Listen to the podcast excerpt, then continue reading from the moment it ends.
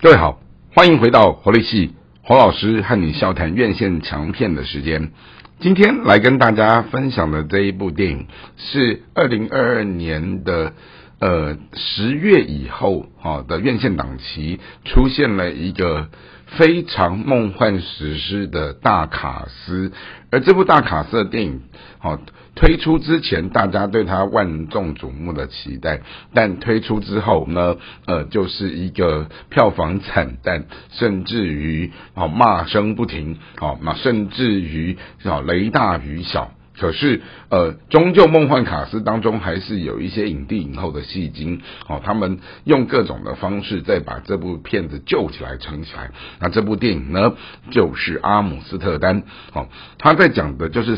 两男一女的好朋友，他们在战争当中彼此认识了以后呢，哦，他们就建立了一个莫逆的情感。后来呢，等到战争结束之后，他们从欧陆回到美国各自生活，直到在某一次的一个命案。的发生里面，他们又彼此在很神奇的合体，然后很神奇的合体以后呢，发现到说，呃，主人翁居然好被诬陷为就是杀人犯，那这个时候他们要如何脱罪？他们就要想办法好去运用好他们的方式。那主人翁一位是医生，另外一位是律师，然后再还还有一个女生是艺术家。好，那在一个复杂然后。纠葛的情节里面，好，整部电影好前半场大家会觉得讯息的量非常的大，大到你会有一种雾里看花、不知所措的感觉。但是到了后半段，好，就是整出戏的一个关键人物，就是一个退休的老将军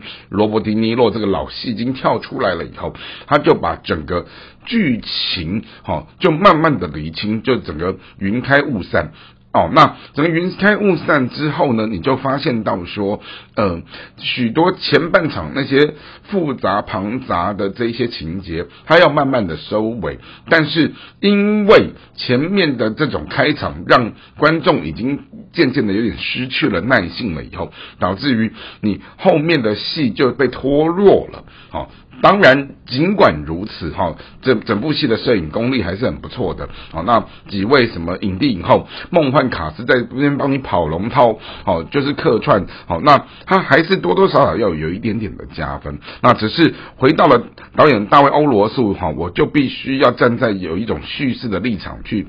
陈述这个导演的说故事的能力，并不是非常的厉害。也就是说，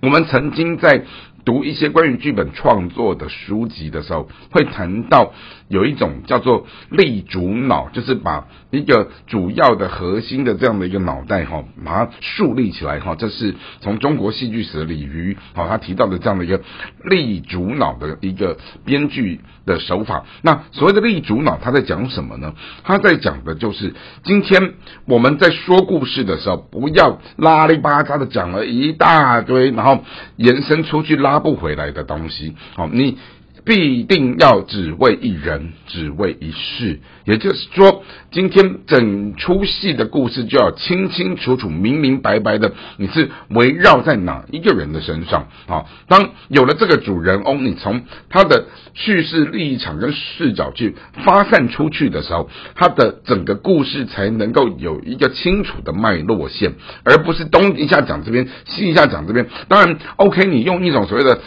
平面的小说叙事情节这样讲是没有问题的，因为这样跳跃着这样平面的啊读阅读的时候，人们可能可以自己去串联。但是你回到了线性的时间的影像，在解读故事的时候，你用这种小说式的这样跳来跳去的东西，会让大家很崩溃。好，那当然只为一人，只为一事。进入到了线性的影音叙事的时候，你不宜让它有太多太多太复杂拉不回来的。东西好，那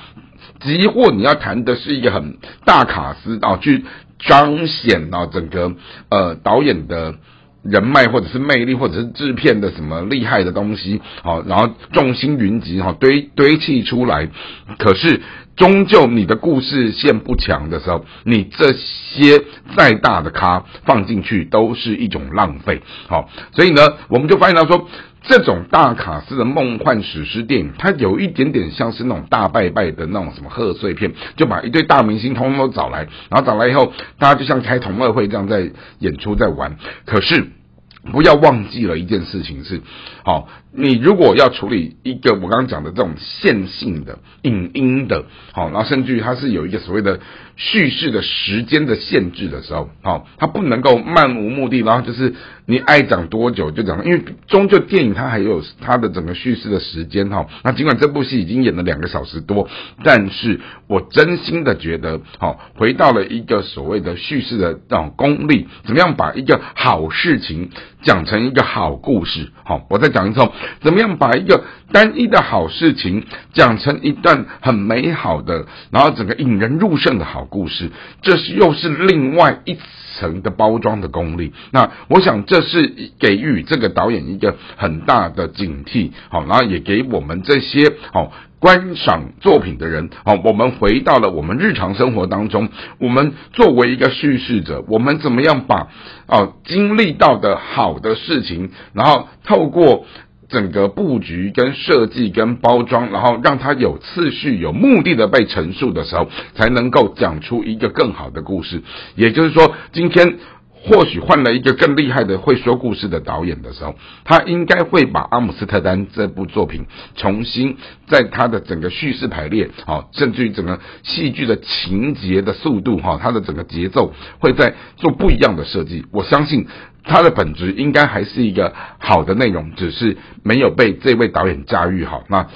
就白白的牺牲掉了梦幻的卡斯，实在可惜。所以呢，我不能说今天这个节目，今天这一节节目它比较是一个错误的示范，但是我们也从这样的一个华丽的这样的一个院线片的上档的经验当中来跟大家分享这样的一个案例。希望今天的节目的说明大家能够喜欢。我们下次再会。